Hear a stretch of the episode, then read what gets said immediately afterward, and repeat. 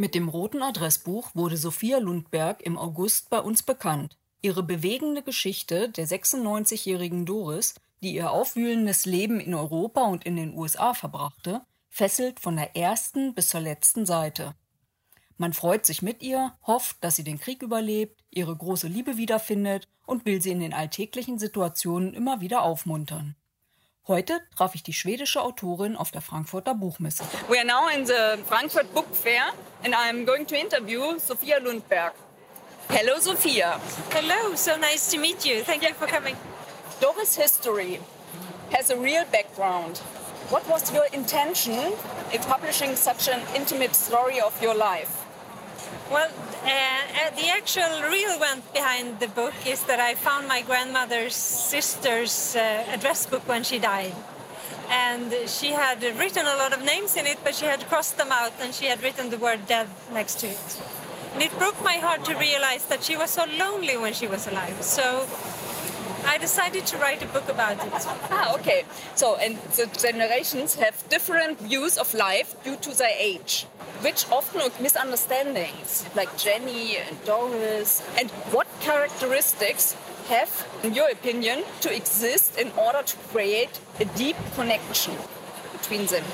I think we have to listen to each other. I think it's that simple. because I don't think that there's so much difference between generations. And I see now with my readers in different countries that they all react in the exact same way. And I think that's wonderful because they show so much love and so much concern about their close ones. Okay, then from your point of view, what is more difficult to assimilate? To let someone go because they no longer fit together, emotional injuries or something like this, or because the external circumstances force one to do so?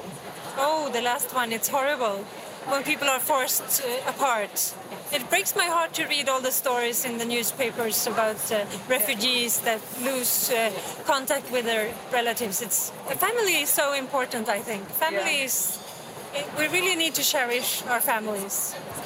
And um, both Doris as well as Jenny have some hurdles to deal with in their lives. How did you emphasize in Doris' situation? She's much older. I think. I think it's the same answer as to one of your uh, other questions that you need to listen to your characters. Yeah, but but Doris was eight, 80 years old, 96. or 96, Yes. even 96. She uh, she lives during the war. Yes. Yeah, something like this. You have.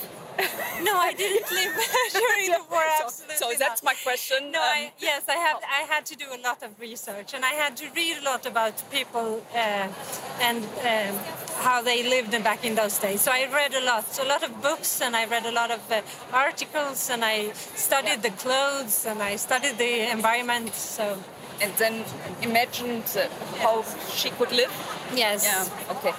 Um, and then pain belongs to love. They're, yeah, fitting, they're like this. and um, Doris got them all. yes. Then how many loves does a human life need for an acceptable balance? What do you think?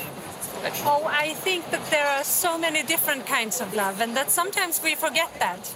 We just think about the love of a, between a, a, two persons, lovers, and but there's so much love between friends and families and uh, other peoples and people you meet at work. Uh, so there's a lot of love. We just have to see it. Oh, okay. and um, how long did you research for the historical part of the story? I did research when I was writing all the time, so it's impossible to for me to say how much, but it was a lot. Uh, and I also I read a lot. I read two or three books a week, always. Really? Yes, I love books. I'm a reader. I love, love, love books. And can, can you already tell us something about new projects? yes, this spring I will have a new book coming in Germany. It's already published in Sweden just a month ago, and it's called Ein halbes Herz. Which is a story about uh, love and about how to let go of uh, guilt and shame from the past in order to be able to love truly. So I think love is my overall theme. as it and seems. has it the same style like the, the address book? I, for me, I think it's uh, the same style because it's a life story. Uh, but the character in the book, uh, she's called Elin. She's in her mid ages, so she's not old, but she's still she's dealing with her childhood, and it's two perspectives. It's when she was a little child in Sweden, and it's uh, right now when she lives in New York and works as a very famous photographer. Okay, yeah, interesting. And um, what color does your address book have? My address book actually it, it has a lot of colors. It's kind of a wavy mix between uh, red and green and brown and white, like waves. I like it. I have friends from when I was in my te- teens in it. And um, who would you like to spend more time with, if you could? Doris, my Doris. Yeah, of she's course. 80 years old. Yeah. And uh, she she's dead since a long time ago. It's my grandmother's sister, and I miss her every day.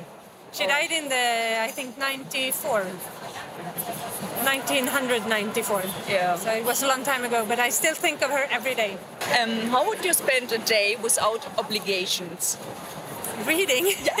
Read it all the time. yes. I, I no. I like also I like outdoors. Oh, okay. So I like to run and I like to paddle and I like to ski. I like to ski a lot. Mm-hmm. So I either read or I go skiing or running or doing something fun. Yeah, that's a nice day. okay, so thank you for answering all the questions. So and thank have you for a nice day. me. Yes, thank you for having Bye. me. Bye bye. Im nächsten Frühjahr gibt es also mit Ein halbes Herz Nachschub von der schwedischen Autorin. Nachdem mich das rote Adressbuch so begeistert hat, werde ich mir den Titel sicher nicht entgehen lassen. Sophia rührt mit ihrem Schreibstil zahlreiche Emotionen beim Lesen an, sodass man sich fürs nächste Buch besser gleich ein Wochenende auf dem Sofa reserviert. Mehr zu ihrem Debüt lest ihr auf meinem Blog fraugoetheliest.wordpress.com.